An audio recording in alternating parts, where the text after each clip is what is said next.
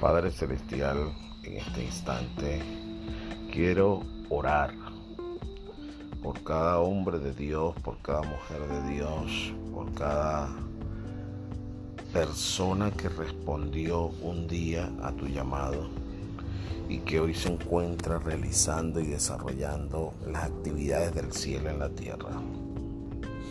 Te pido Señor que haya una que podamos estar concertados